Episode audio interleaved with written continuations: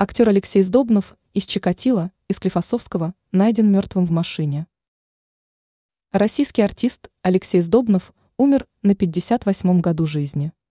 Информацию об этом сообщила продюсер и кастинг-директор Наталья Бочарова на своей странице во ВКонтакте. Она рассказала, что Сдобнов скончался по дороге домой в ночь с 12 на 13 января.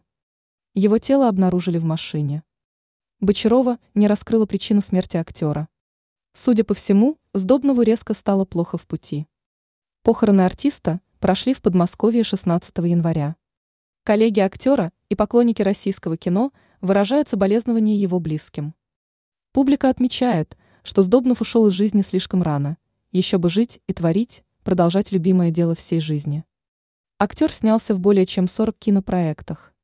В его фильмографии роли в сериалах «След», «Гостиница Россия», «Полицейский с Рублевки», «Склифосовский», «Чикатило».